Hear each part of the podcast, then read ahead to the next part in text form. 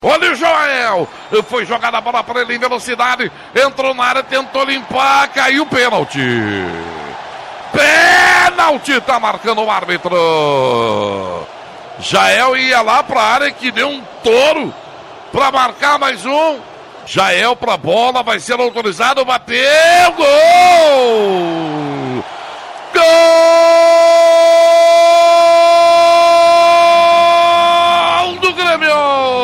Jael cobrando pênalti 46, 46.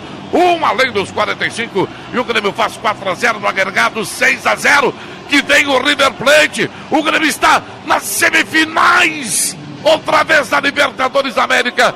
E com uma atuação de luxo na arena. Jael de pênalti, Grêmio 4 a 0 Boas. Com muita categoria, como sempre, né? Ele, ele respira ali na meia-lua da grande área, vai pra bola o goleiro foi para um lado, o Jael teve o gol aberto, escancarado, botou para a rede. Quatrilho para cima do Atlético Tucumã, Grêmio 4 a 0. Agora é o choque rei Grêmio River Plate Cidade.